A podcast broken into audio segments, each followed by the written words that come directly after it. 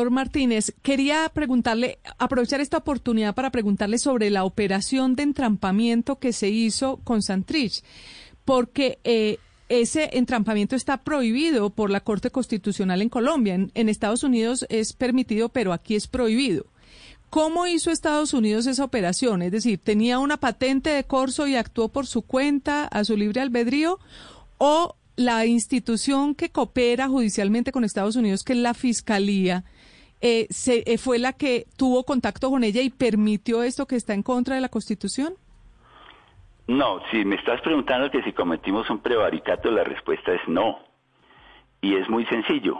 Como ya se los dije, la Fiscalía nunca tuvo conocimiento en tiempo real de que se estaba llevando a cabo una reunión en febrero en una casa de Modelia, en donde se estaban entregando unos billetes. Nosotros no participamos de esa operación, nosotros no tuvimos conocimiento de esa operación, sino después con ocasión de la solicitud de extradición que hizo Estados Unidos.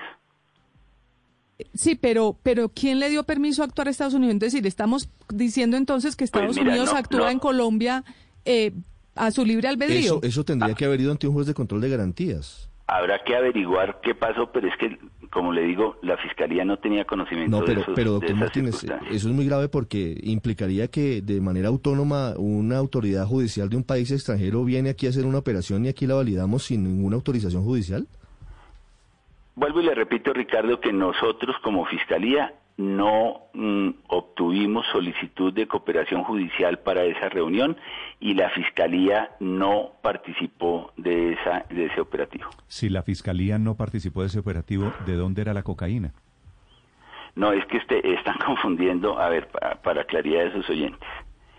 La cocaína provino de Marlon Marín la que se entregó en noviembre del 2017 en un hotel.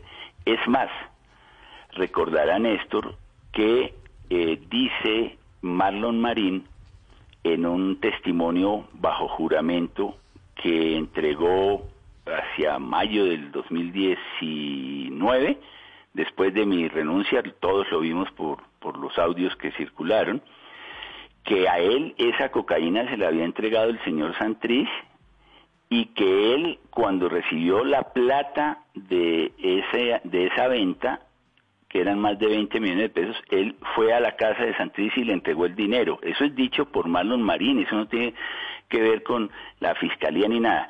Esa, esa, esa coca que dice el periodista del espectador era de la fiscalía, eso es falso.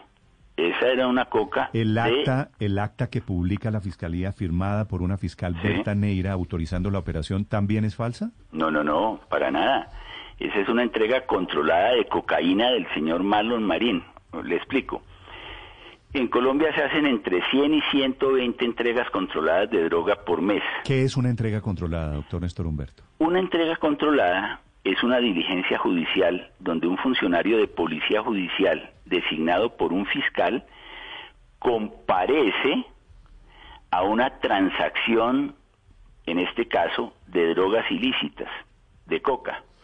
Entonces, para ponerlo gráficamente, llegan a un hotel con los 5 kilos los narcotraficantes. ¿Con coca de quién? De los narcotraficantes y ellos entregan para que haya tráfico ilícito a unos terceros esa coca.